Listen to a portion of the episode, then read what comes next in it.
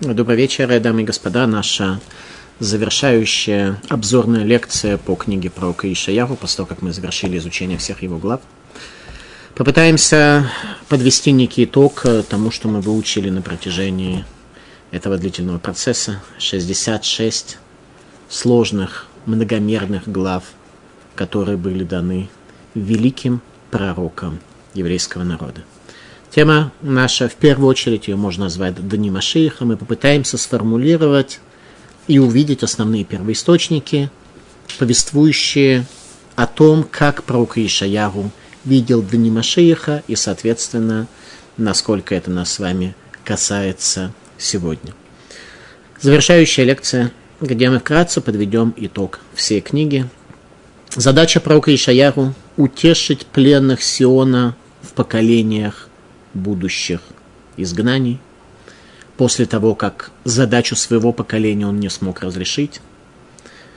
Именно в целях утешения Израиля Всевышний избрал пророка Ишаяру в день, когда царь Узияру покрылся проказой в Иерусалимском храме. С чего начинается пророчество пророка Ишаяру? Откуда он, мы с вами выучили на протяжении изучения этой книги, а именно пророка Ишаяру звали Ишаяру бен Амоц. И мы говорили о том, что в еврейском народе есть такое понятие, как схутовод, заслуги отцов. Э, в Талмуде в трактате Баба Басра сказано, что Амоц и Аматца были братьями, а именно получается, что царь Узияру был двоюродным братом пророка Ишаяру. А о Моце, отце пророка Ишаяру, сказано, что 10 человек в Писании называются Иша и Луким, человек Бога. Один из них – это пророк. Амоц – отец пророка Ишаяру. Другими словами, если мы хотим, чтобы у нас были достойные дети, то нам необходимо самим быть достойными, иначе, не дай Бог, наши дети окажутся такими, что в историческом процессе их влияние будет не очень существенным. Итак, э, пророк Ишаяру оказывается в Иерусалимском храме тогда, когда царь Узияру приходит в храм для того, чтобы собственноручно осуществить воскурение благовоний. Каждый ребенок в еврейском народе знает, что это прерогатива Куаним, только Куаним могут осуществлять служение в Иерусалимском храме. И вдруг царь пришел для того, чтобы совершить воскурение собственноручно. В чем проблема? Как мы приводили с вами первоисточники, все наши мудрецы говорят о том, что намеревался он ради небес, а именно царь достиг больших достижений в том, что касалось еврейского народа, в том, что касалось обучения Израиля Торе. И царь видит, что Куаним перестали исполнять свою задачу, Иерусалимский храм начинает давать трещины, приближаясь к своему разрушению. Царь Узияру пришел для того, чтобы кричать Гевальд, кричать, что Иерусалимский храм находится в условиях опасности разрушения, и осуществил действие, которое никогда не может быть сделано э, царем. В результате тут же проказа, попадая, э, проказа появляется у него на лбу. И дальше, последние 25 лет своей жизни, царь Узияру проводит на городском кладбище возле Иерусалима. В то время пророк Ишаяру оказывается в Иерусалимском храме. То есть пророк Ишаяру тоже видит, что есть какая-то проблема. Тогда произошло преломление небес, так что при всем при этом пророк Ишаяру увидел, как ангелы восхваляют Всевышнего словами «Кадош, Кадош, Кадош, Рашем Цвакот». Это те самые слова, которые произошли, которые были услышаны человеком, пророком Ишаяру, в день, когда Всевышний избрал его в качестве пророка еврейского народа. У пророка Ишаяру, поскольку до, до него, до пророка Ишаяру, э, пророчество передавалось через царей, главой поколения духовный был именно царь в еврейском народе. После поступка пророка, извиняюсь, пророка, можно сказать, пророка и царя Узияру, пророчество теперь дается уже не царям, то есть главами поколения в духовном смысле являются уже не цари, а пророки, которые являются другими людьми. В данном случае все это еще пока. Речь идет о потомках царя Давида. Царь Узиягу, как мы знаем, был двоюродным братом пророка Ишаягу, который в нужное время оказался в нужном месте, оказывается в божественном храме. У пророка Ишаяху было две задачи. Первая из них – это спасти Иерусалим от э, осады и захвата Санхирива царя Ассирии. У него была сверхзадача сделать царя Хискиягу Машиихом и Санхирива Гогом и Магогом и завершить исторический процесс. Мы учили с вами с 36 по 39 главу, что царь Хискияху, который был небывалым в уповании на Творца, он практически уже стал Машиихом, статус Машииха уже коснулся его, но он не сказал песню, он не вознес Всевышнему песню, в результате статус Машииха его оставляет. И тогда пророк Ишаяру видит, что исторический процесс уже движется по плану Б и займет длительное время, пройдет через четыре изгнания, через изгнание Вавилонское, Персидское, греческое и римское. И он обращается, начинает с сороковой главы, в основном к людям конца дней, то есть к нам с вами, к тем, кто живет во времена, когда духовная практика практически нами потеряна, когда на протяжении тысяч лет мы и наши предки жили в условиях служения человеку, когда люди жили тремя энергетическими первоосновами, страстями, завистью, стремлением к славе, то в результате о Боге столь фундаментально забыли, что в доме учения в Кельме было сказано, что Всевышний создал дворец, создал этот мир, люди у него этот мир всецело украли. Пророк Ишаяху тот, кто пришел спасти Иерусалим, Иудею от захвата Санхирива. И тогда была возможность завершения исторического процесса, если бы царь Хискиягу смог стать Машиихом. Этого не произошло, поэтому он обращается к нам с вами, говоря о днях Машииха, о завершении исторического процесса. Пророк Ишаяху говорит о себе. Рашем Элуким натан ле лашон лимудим, ладат лауфет яев, давар яир бабокер бабокер, яир лой озен лишмо келемудим.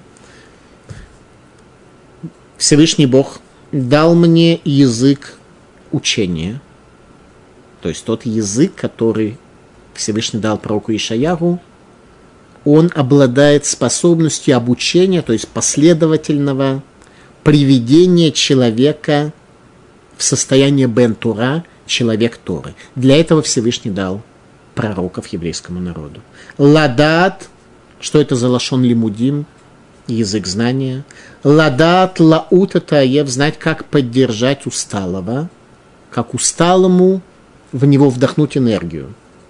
Давар яир бабокер бабокер, то, что пробуждает по утрам. Человек, который с утра просыпается, он должен понимать, для чего он это делает. С какой целью он встает по утрам, иначе вставать по утрам тяжело и бессмысленно. Слово пророк, оно пробуждает, давая силу вставать по утрам, и значит действовать на протяжении дня. Я ирли озен пробуди, пробудит мне ухо лишмок или мудим, для того, чтобы воспринимать согласно учению. То есть есть люди, которые не очень обучаемы, есть люди, которые более восприимчивы. Так вот, нужно научиться воспринимать методом учения, то есть методом строительства. Если камни разбрасывать в случайном направлении, то здание не будет построено. Нужно иметь план и поставить себе задачу в учении, поставить план, создать план для того, как выставлять кирпичики знания для того, чтобы возникло некое строение, которое у каждого индивидуальное, поскольку все мы созданы Богом со своим лицом, со своими способностями, со своими индивидуальными какими-то признаками. При этом многие построенные здания могут являться гармоничными, имеющими право на существование. Книга пророка Ишаяру это главный и первый первоисточник нашего знания о Машиихе. А именно тема Машииха не очень раскрыта в Торе. Только мудрецы приводят нам кое-где мидраши о том, что мир в конечном счете предназначен не для существования в таком виде, в котором он есть сегодня, а предназначен для того, чтобы божественность в нем раскрылась. И с этого начинается само повествование Торы, что Всевышний создал мир, который был создан в темной пропасти, и дух Бога витает над водами. Задача – это дух, вода, дух Бога, который над водами, дух Машииха, опустить в темную пропасть. Это задача. Теперь до пророка Ишаяру никто о Машиихе не рассказывал. По причине того, что не было в этом особой э, потребности. Люди, весь еврейский народ каким-то образом продвигался к этому. Было понятно. И только когда возникла опасность разрушения Иерусалимского храма и изгнаний, появилась необходимость и потребность сказать об этом непосредственно и раскрыть все аспекты прихода Машиих. Когда мы говорим о раскрытии пророка Мишаяру темы Машииха, мы должны понять, что он не раскрыл тайны прихода Машииха, а именно есть у нас темы в иудаизме, которые э, более детально даны в Торе. Есть темы, которые даны менее детально. Э, есть только одна тема, которая принципиально сокрыта. Это тема Машииха, а именно каждый отдельный элемент нам в целом понятен и известен, но все в совокупности, как, когда, в какое время, до какой степени, вот это нам понятно не может быть, это от нас сокрыто, ибо сказал пророк Ишаяху в частности, «Айн ло райлу ким зулатеха», что глаз не видел Всевышнего даже глаз пророков не видел и не мог предположить, что будет при приходе Машииха. Единственное, что сказано во многих местах, это то, что приход Машииха, конец дней, будет более грандиозным событием, не бывало, несравнимо более грандиозным событием, чем исход из Египта с рассечением моря, с божественным откровением на горе Синай.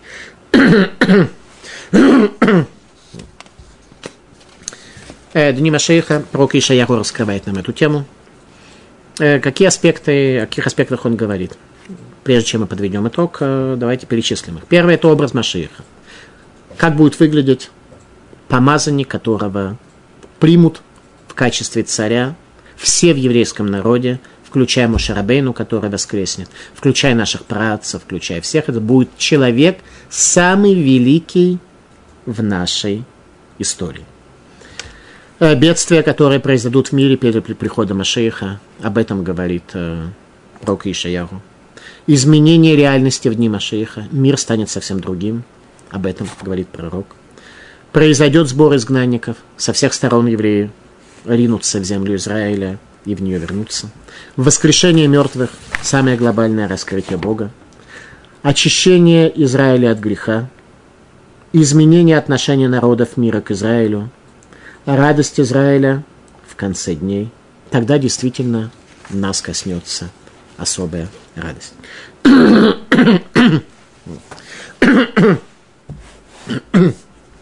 Образ Машеха. Одиннадцатая глава пророка Ишаяху сказал следующее.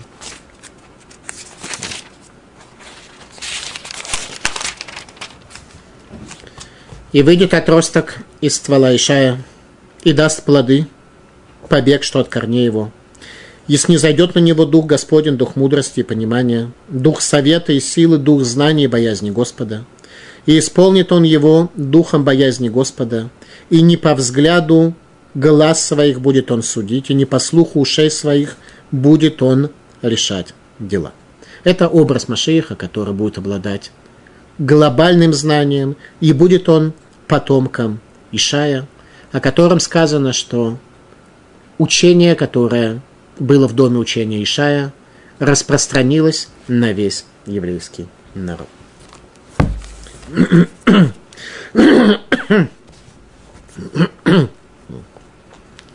Соответственно, Машеев будет полон духом боязни Господа, и не будет судить по взгляду глаз своих. Это будет человек, который станет обладать истиной. Он будет знать божественную истину. 42 глава.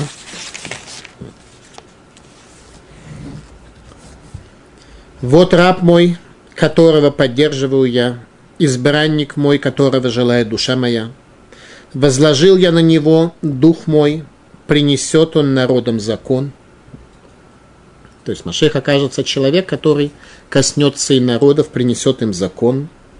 Не будет кричать он и не поднимет, и не даст услышать на улице голоса своего. Не будет никакого насилия со стороны еврейского народа по отношению к другим народам. Все захотят следовать тому знанию в условиях новой реальности, когда пропадет зло, когда божественность раскроется перед человеком. Тростинка надло... Тростника надломленного не приломит, и фитиля тусклого не погасит. То есть Машех не должен будет делать никаких э, физических действий по подчинению себе других идей и других э, воззрений. Поистине вершить будет суд. Не ослабеет он и не сломится, пока не установит на земле правосудие, и учение его острова ждать будут. Острова Пророк Ишаяху здесь объяснил, что речь идет о далеких народах, которые не имеют никакого реального отношения к тематике, связанной с евреями, те, кто даже э, не испытывали антисемитизма и негативного отношения к еврейскому народу, не имели, даже они тогда поймут, что учение Машииха – это то, что их приводит к счастью. Это, еще раз, образ Машииха, великий человек, который не поднимет голоса, за светом которого пойдут все, в том числе народы мира. Вторая тема – бедствия, которые произойдут в мире перед приходом Машииха. Пророк об этом говорит в 24 главе. «Вот Господь делает землю безлюдной и опустошает ее, и искажает лицо ее, и рассеивает жителей ее. И одинаковы будут народ и священник, раб и господин, рабыня с госпожой ее» Под рабыней госпожой не имеется в виду именно аспекты работорговли и рабовладения, а имеется в виду, что госпожа это нечто, что имеет э, значимость, э, истинную ценность, а рабыня это что-то э, приниженное, вторичное, в первую очередь идеи. Так вот, наступит время, когда госпожа и рабыня будут вместе, и рабыня еще воцарится над госпожой своей. Покупающий с продающим, должник взаимодавцем, истец с ответчиком, сотрутся все черты, а в условиях стирания черт очень сложно строить какое бы то ни было строение знания. Вся земля обезлюдеет и будет совершенно разграблена, ибо Господь изрек слово это. это ужасы и бедствия, которые произойдут в мире перед приходом Машииха. Скорбит, поникла земля, Обомлела, поникла вселенная, погублены знатные народы земли, и земля осквернена была живущими на ней, ибо они приступили законы, изменили уставу, нарушили завет вечный. Произойдет катастрофа, говорит пророк Ишаяру, что мир так существовать не сможет. Если человек настолько исказит, не дай Бог, свои пути на земле, что земля будет попрана его ногой, то произойдет катастрофа, которая еще никогда люди не видели за время локальных войн, которые происходили прежде. Изменение реальности в Дани Машииха. В 11 главе сказано следующее, что мир в дни Машииха действительно изменится. изменится. И волк будет жить рядом с агнцем, и леопард будет лежать с козленком, и телец, и молодой лев, и волк будут вместе, и маленький мальчик будет водить их. И пастись будет корова с медведем, детеныши их лежать будут вместе. И лев будет есть солому, как вол, и будет играть грудной младенец над норою кобры, и отнятая от груди дитя потянет руку свою к логову гадюки. Не будут делать зла и не будут губить на всей моей святой горе, ибо полна будет земля знанием Господа, как полно море водами. Комментаторы э, расходятся во мнениях, действительно ли лев будет есть солому, или речь идет о том, что он просто потеряет способность быть э, хищным. Но, во всяком случае, произойдет явное изменение, и люди, те, кто выглядят как козлы с одной стороны или как львы с другой стороны, они все преобразятся, все станут другими людьми. И, соответственно, ребенок новорожденный сможет протянуть свою руку к логову змеи, ибо змея, змей, суть и концепция смешения между добром и злом перестанет обладать способностью воздействия на человека, умерщвления человека. Еще раз, змея умерщвила человека принципиально один раз во время, когда человек вкусил от плода э, добра и зла, и в результате стал смертным. 35 глава говорит нам более подробно об этих процессах.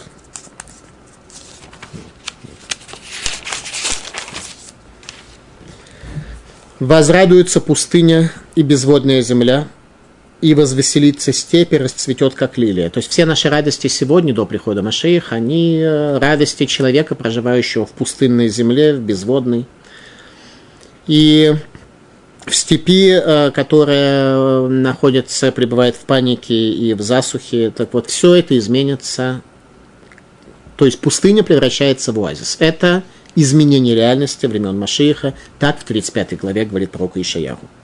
Пышно расцветет и веселиться будет, радуйся ликуя слава Ливанона, дана ей, великолепие Кармеля и Шарона – они увидят славу Господа, величие Бога нашего. Это главное изменение, которое произойдет с человеком, он увидит божественную славу. Укрепите ослабевшие руки колено трясущиеся, утвердите. Сегодня, когда мы стараемся куда-то идти, то мы должны понимать, что руки у нас слабые, колено трясутся. Скажите торопливым сердцем, укрепитесь, не бойтесь. Вот Бог ваше отмщение придет, воздаяние божественное. Он придет и спасет вас. То есть в том состоянии, в котором мы находимся сегодня, мы нуждаемся ни много ни мало, как в спасении. То есть наша ситуация сейчас нетерпимая, как многие пытаются себя уверить, а действительно ситуация, когда мы нуждаемся в спасении. Тогда откроются глаза слепых. Это наши с вами. Не то, что там какие-то слепые, кто в Министерстве здравоохранения в качестве инвалида проходит, а все мы, кто считаемся здоровыми и зрячими сегодня. А нас сказано, тогда откроются глаза слепых, и уши глухих отверзнутся. Тогда поскачет, как олень хромой, и запоет язык немого, ибо пробьются воды в пустыне и потоки в степи. Тогда мир этот будет залит божественными водами мир этот преобразится, Бог раскроется. И станет сухая земля озером, и безводное место источником вод. В жилище шакалов, где обитали они, будет место для тростника и камыша, и будет там гладкая дорога и путь, и путем святым назовется он. Тогда образуется путь среди пустыню, по которой не ступала нога человека. Мы сможем пойти этим путем для исправления, для изменения. Нечистый не пройдет по нему, но для избавленных он, идущий путем этим и неразумный не заблудятся. Не будет там льва и хищный зверь, не ступит на него, не окажется он там, и будут ходить спасенные.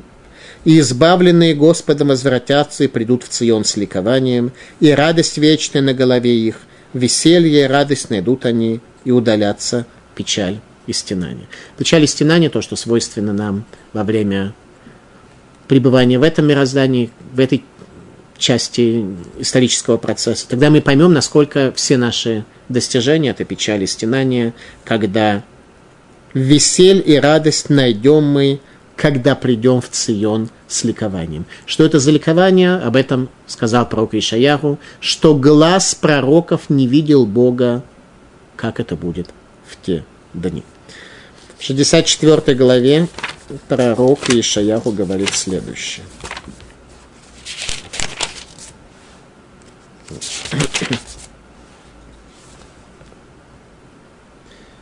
И никогда не слышал ли и не внимали, глаз не видел Бога, кроме тебя, сделавшего такое для ожидающего Его. Вот те, кто ожидают Всевышнего, те, кто принимают в этом участие, хотя бы в своей жизнедеятельности имеют намерение того, что их действия, их поступки, их мотивация не полностью связана с этим материальным миром не полностью, соответственно, умирают вместе с ним э, в день его смерти, а человек намерев... имеет намерение на какую-то проекцию будущего мира, вот тогда он является ожидающим, и тогда его глаз может увидеть то, что действительно будет особым. Сбор изгнанников. В 11 главе сказано следующее. «Венасанес легоим, Ваасаф нитхе Исроэль венефуцот Егуда и Кабец Мербакан фотоарец». Евреи соберутся со всех сторон мира, со всего глобуса. Венасанеса будет поднят флаг, будет поднято знамя легоим для народов. То есть народы тоже сориентируются, где сегодня самая современная психология в этом э, мире находится. Васаф Нитха Израиля, Всевышний, Машиих, соберут изгнанных Израиля. Обратите внимание, изгнанных. Мы изгнаны в Израиле. Мы находимся в состоянии такого опустошения, внутреннего опустошения, внутреннего изгнания. И изгнанные иудеи соберутся, рассеянные иудеи соберутся с четырех концов земли. В 27 главе пророк Ишау говорит следующее. О процессах э, приближения, приближения далеких и изгнанных из сынов народа Израиля. Варая боем раху и будет в тот день, Ербот Ашем Мишиболит Нагарат Нахаль Мицраем Ватем Тилуктулы Хад Хад Израиль. И будет в тот день Всевышний выбьет из колоска, который возле реки, и до реки египетской, и вы будете собраны один к одному сыновья Израиля.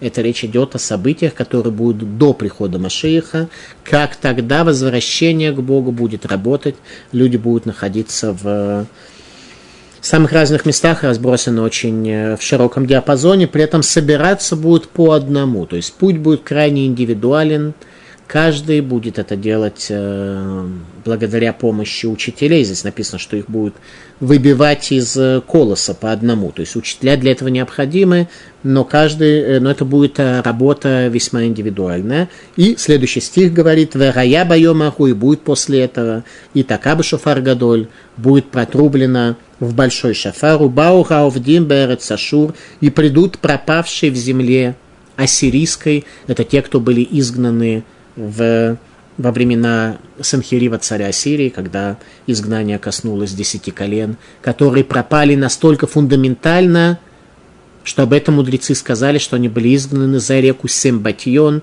за реку, которая называется Шаббат, которая не движется в Шаббат, то есть они потеряли Шаббат и пропали вместе с ним. Даже они, согласно точке зрения пророка Ишаяру, вернутся в конце дней – Веранидахим Берец изгнанные в земле египетской, то есть это некое обратное понятие, а именно, обратите внимание, те, кто с Ассирии были изгнаны, они пропавшие, а мы только отторженные. Те, кто были изгнаны потом, они отторженные. Виштахавула Хашем Баракодыш Берушалаем. И поклонятся они Всевышнему на горе Святой в Иерусалиме. Тогда мы сможем раскрыть, что такое Иерусалим, сможем почувствовать его, сможем понять, что это действительно место служения. Воскрешение мертвых. 26 глава. И хаюметеха не влати якумун, гекицу вераненушах неафар, киталю роталеха верец рафаим типоль. Топиль. Э, вернуться к жизни мертвые твои. Трупы их встанут, проснутся и восхвалят пребывающие в опрахе, ибо роса света, роса твоя, и земля спящих поднимет. Воскрешение из мертвых явным образом об этом говорит пророк Ишая. Очищение Израиля от греха. События, которые произойдут – когда еврейский народ будет готов к приходу Машеха, 44 глава, очень яркие слова пророка Ишаяху.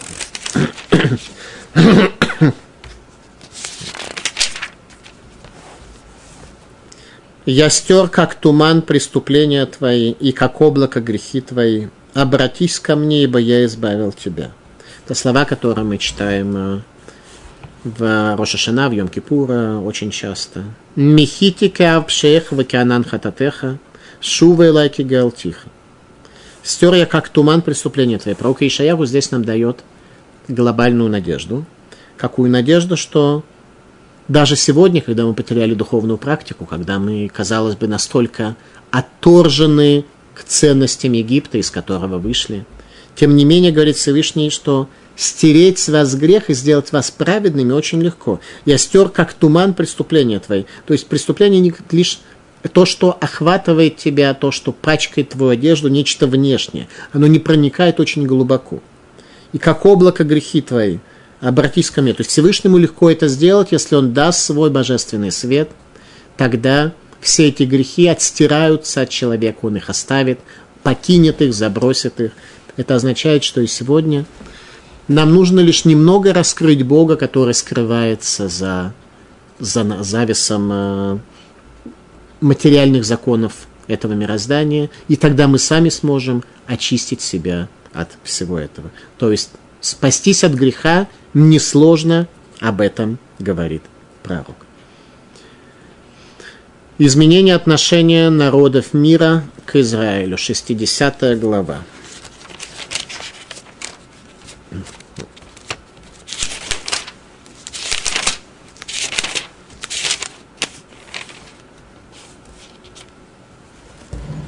Восстань, свети Иерусалим, ибо пришел свет твой, и слава Господня над тобой воссияла. Это суть конца дней, когда божественная слава раскрывается в мире и сияет над ним.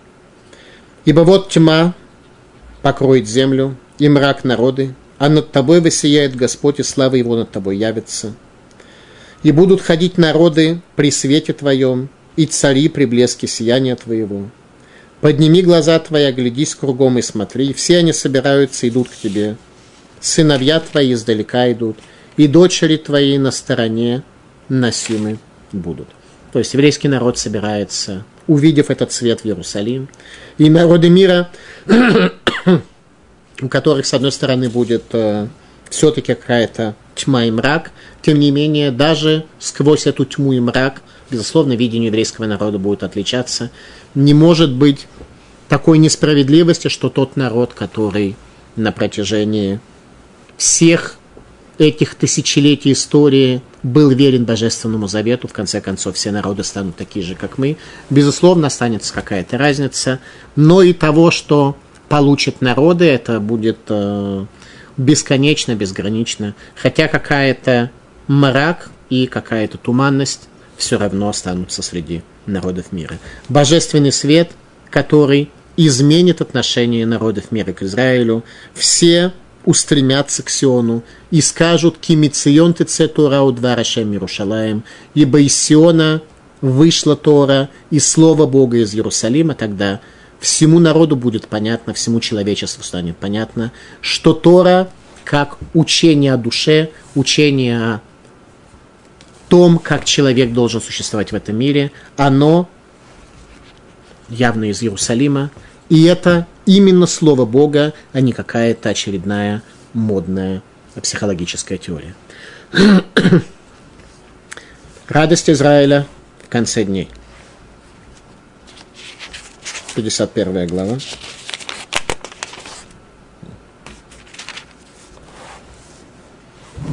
И избавленные Господом возвратятся и придут в Цион с ликованием, и радость вечная над головой их, а радость и веселье найдут они, печаль и стон исчезнут. Здесь каждое слово стоит дороже золота. Избавленные Господом возвратятся. Во-первых, о ком идет речь? О людях, которые претерпят избавление. То есть сегодня мы находимся в темной темнице, потому что избавление – это глагол, который применим к освобождению человека, пребывающему в вечной темной темнице. Они возвратятся, они поймут, что отошли, поймут, откуда отошли. То есть процесс возвращения тогда произойдет, но обратите внимание, это уже не будет достижением человека. За это человеку уже не положена награда, а вся суть, вся задача, почему Творец создал нас в этом мире, именно чтобы мы осуществили возвращение самостоятельно для того, чтобы мы были людьми, которые, э, которые божественный свет раскроют своей деятельностью. И придут в Цион с ликованием. Тогда люди поймут, чем гора Цион отличается от других, пусть даже внешне очень красивых гор. Ибо сказали мудрецы, что 10 мир красоты были спущены в этот мир, и 9 из них пришли на Иерусалим. Все остальное вся красота всего остального мира вместе взятая, это лишь десятина на бедность, которая была дана мирозданию. Тогда люди придут в Цион с ликованием, поймут, что это самая красивая гора. Но уже сегодня в какой-то мере мы можем пытаться найти, хотя бы поставить задачу, понять, в чем эта особая красота горы Цион.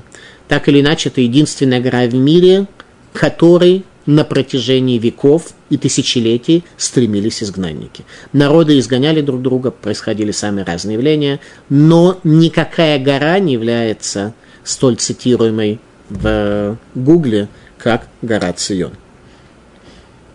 и радость вечная над головой их. Обратите внимание, процессы будут, что это, какое будет состояние у человека, это радость. Что такое радость? Радость вечная. Как может быть радость вечная? Во-первых, это сохранится навеки, навсегда, не будет больше никаких изгнаний, сокрытие Бога. Теперь, что такое радость? Радость – это состояние удовлетворения. Сегодня радости, которые мы имеем, они все э, двухминутные, пятиминутные, десятиминутные. Сегодня любая радость, она пропадает у человека мгновенно, особенно в наше быстротекущее время. Тогда это будет радость вечная, постоянная, ибо божественный свет, который будет светить над тобой, он приведет тебя к постоянной радости, а не к временной. Над головой их радость будет сверху, радости, веселье найдут они, печаль и стон исчезнут – пропадут болезни, пропадут трудности, пропадет все состояние, когда человек чахнет. В начале 52 главы сказано следующее. Еще раз, о чем говорит пророк. Радость Израиля в конце дней. Пробудись, пробудись, облеки силой своей Цион, облекись в одежды величия твоего Иерусалим, город святой, ибо больше уже не войдет в тебя необрезанный и нечистый, Восточный Иерусалим, где сегодня живут э, арабы, которые режут ножом, ножами людей, все они покинут э, землю Израиля. «Отряхнись от праха, встань, воссядь, Иерусалим, развяжи узы на шее твоей, пленная дочь Циона». Мы видим, насколько все это актуально, насколько все это касается нашего времени. Радость Израиля в конце дней, пленная дочь Циона освободится и вся эта, все эти районы Иерусалима, которые были осквернены, покинут его настолько, что пророк Ишаяху говорит, что после прихода Машеиха изменится само даже название Иерусалима, город будет на, назван, пророк Ишаяху говорит две вещи, одно из них это Хевциба, что желание мое в нем, второе название Хашем, Шама, именно потому, что Иерусалим был связан с другими народами, которые его оскверняли, и с, грех, с грехом еврейского народа. Итак, это основные аспекты того, как описывает пророк Ишаяху времена Машииха. Единственное, что нам осталось для завершения нашего цикла, это рассказать о судьбе пророка Ишаяху. В Талмуде в трактате Ивамот приводится следующее повествование. Минаше Гарагет Ишаяху. Царь Минаше сын царя Хискиягу и внук пророка Ишаягу, казнил пророка Ишаягу. То есть внук казнил своего деда. Царь Минаше, как мы говорили, был тем царем, который поставил идолов святую святых Иерусалимского храма. Человек, в результате жизнедеятельности которого Иерусалимский храм покрылся четырьмя видами проказы – Минаше казнил своего деда по обвинению в лжепророчестве. Минаше был самый нечестивый царь. В своем пророчестве царь Хискиягу, его отец, видел, что у него родится нечестивый сын. В результате он э, отказывался жениться и оказался смертельно болен во времена, когда армия Ассирии осаждала Иерусалим. И Всевышний сказал ему понять, что если он все-таки исполнит свою задачу и женится, хотя его видение абсолютно правильное, что Минаша, его сын, приведет к разрушению Иерусалима, тем не менее, потомком Минаше был царь Иошиягу, и потомками Минаша были другие достойные цари. И в результате Машир будет тоже из потомков Минаша. Так вот, царь Минаша, Гарагат Ишаяру, он казнил царя, он казнил пророка Ишаяру, своего деда. Амарова, продолжает Талмуд трактат Евамот. Амарова, Миден Дайный, он представил его суду, Векатли, и приговорил к смертной казни. Амарлей Моше Рабхамар, он говорит ему так, книга твоего пророчества содержит элементы лжепророчества, а именно нечто противоречащее Торе. Он говорит так, Моше Рабхамар сказал, Моше, твой учитель, Кило ярени гадам вехай, что не увидит меня человек, останется живым. Так написано в Торе, не увидит меня человек, останется живым. Вата Марта, а ты написал в шестой главе, там, где говорилось об открытии Всевышнего пророку Ишаяху, «Веред Гашем Йошева Аль-Кисера Ваниса». «Увидел я Всевышнего, сидящего на престоле высоком и возвышенном» как действительно это противоречие можно разрешить, Талмуд нам э, дальше скажет, но при этом э, пророк Ишаягу не дал на суде никакого ответа, не дал никакого объяснения по причине того, что он не хотел, чтобы его внук был злонамеренным преступником. Он понимал, что если он даст ответ на это кажущееся противоречие, то он не примет его и все равно предаст его смерти, с тем, чтобы его поступок не был злонамеренным, пророк Ишаяру отказался от защиты себя на суде. Обратите внимание, даже в той ситуации был суд, то есть насколько Минаша был идолопоклонник и так далее, и так далее, он не казнил людей и не судил людей вне хотя бы в какой-то мере законного суда. Дальше еще один элемент обвинения Минаше, выдвинутый против великого пророка. Моше Рабхамар, Мити Рашем Элокейну Бехоль Курейну Илав. Кто как Бог, который таков, что мы взываем к нему, то есть есть возможность возвать к Богу. Ватамар, а пророк Ишаяху что сказал? Дершу Рашем Багимацо. Обращайтесь к Богу, когда находится он. То есть с точки зрения Машарабейну к Богу можно обратиться всегда, с точки зрения пророка Ишаяру только в определенные времена времени. Тоже вроде противоречия. Моше Рабхамар, третий довод э, на суде. Моше Рабха, Моше твой учитель сказал, «Эт миспар емеха и мале», что количество дней твоих я исполню.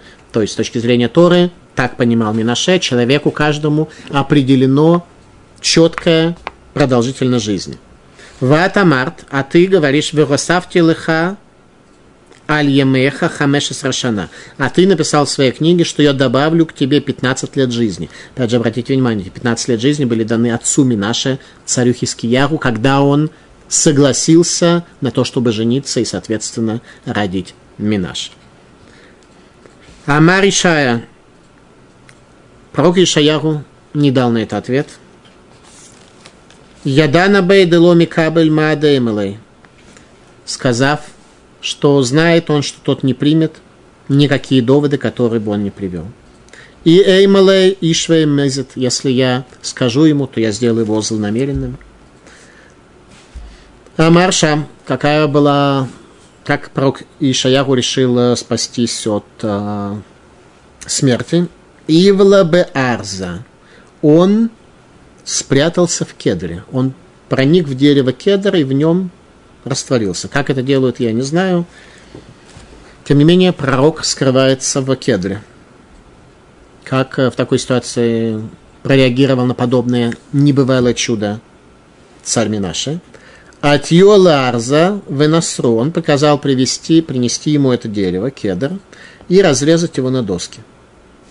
Кимата лерады пума нахнавший, когда разрезали в том месте, где находились уста пророка, то тогда он умер. Когда пила прошла по его устам. Почему? Мишум дамару бетохам там эсфатая манухи юшев. По причине того, что в первый день, когда пророк Ишаяру во время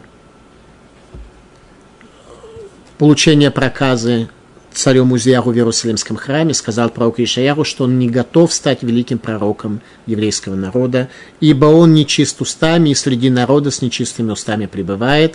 Из-за того, что он один раз сказал Ошонгара, сказал зло еврейском народе, когда разрезали этот кедр, то и коснулось это уст пророка Ишаяру, несмотря на то, что он на протяжении длительного времени был главой еврейского народа, тогда он умер. Говорит Талмуд Миколь Маком, Каши Края Гадади. Тем не менее, все-таки, ладно, пророк Ишаяху не дал ответ, но мы можем поднять этот вопрос. Э, есть противоречие между стихами. Веред Гашем, Кедетания, Коля Навим не стаклу баспаклярия шейна мира, Мошарабену не стакель баспаклярия мира. Что означает, что Мошарабейну говорит, что Богу видеть невозможно, а пророк Ишаяху говорит, что да, он видел Бога. Ответ. Мошарабейну имел ясное видение божественности, такое, которого не имел ни один пророк. И в этом аспекте Бога увидеть действительно невозможно. Пророки видели образы, последующие пророки после Машарабейну, поэтому пророк Ишаяху говорит, и увидел он Всевышнего, сидящего на престоле. Это было некое явление в большей степени сокрытости, нежели чем принципиальное видение Мушарабейну. Поэтому так, как видел пророк Ишаяху, видеть можно, как видел Мушарабейну, так Бога видеть нельзя. Даршу Хашем Бегемацо. Второе место, которое было вменено вину пророку в качестве лжепророчества. Ищите Бога, когда находится он. Что это означает? Отвечает пророк Ишаяху Раба Ихид, Раба Цибур. Одно – это когда человек обращается к Богу, тогда Бог не всегда открыт. Когда обращается община, то он всегда открыт. Поэтому Шерабейну говорит, что всегда можно к Богу обращаться. Речь идет о молитве в Миньяне. Пророк Ишияру говорил, что человек может обращаться к Богу в те дни, когда он особо близок. Речь идет о днях трепета между Рошашана и Йом-Кипур. Э, и так далее. Пророк Ишаяху отвечает на все вопросы, которые были к нему обращены. Пророк Ишаяру был человек, который вошел в еврейский народ своими устами, ибо уста его говорили то, что называется лимудим, учение знаний в уста, произнеси слова, которые вошли в историю, которые способны сегодня человека поднять над грехом даже сегодня. Талмуд трактате Бабабаса. Хискиягу Васиято Катву Сефер Ишаягу. Что Хискиягу и его ученики записали книгу Ишаягу, книгу пророка Ишаягу. То есть пророк Ишаягу умер до того, как он смог записать свою книгу, которую мы изучаем он был казнен своим внуком, царем Минаше, до того, как смог завершить эту книгу. Так объясняет Раши. Катву Ишаяру, что Хискияру его ученики, царь Хискияру его ученики записали книгу про Ишаяру. Шерарго Минаше, ибо казнил его, предал его смерти Минаше. Вело катав сифро, шело раюра навим, котвим сифрейрем элелифней мутан. И не успел пророк Ишаяру записать свою книгу, ибо пророки записывали свои книги непосредственно перед смертью. Он к этому был не готов, книгу не написал, поэтому ученики царя Хискияру были те, кто записали эту книгу, которая передавалась из уст в уст, как лашон лимудим, язык учения, который способен спасти человека от греха. А именно, сказали наши мудрецы, если бы Израиль не грешил, то Всевышний дал бы нам только Тору и книгу э, Иерошуа, которая э, свидетельствует о святости земли Израиля. Из-за грехов были даны нам пророки. Это означает, что адекватное изучение книг пророков даже сегодня, в наши дни, оно обладает силой, спасти человека от греха, лишив его свободы выбора, раскрыв перед ним божественный трепет, который приведет человека и его потомков к жизни в этом и в будущем мире. Спасибо за внимание. Мы прошли с вами великий труд по изучению книги пророка Ишаяху.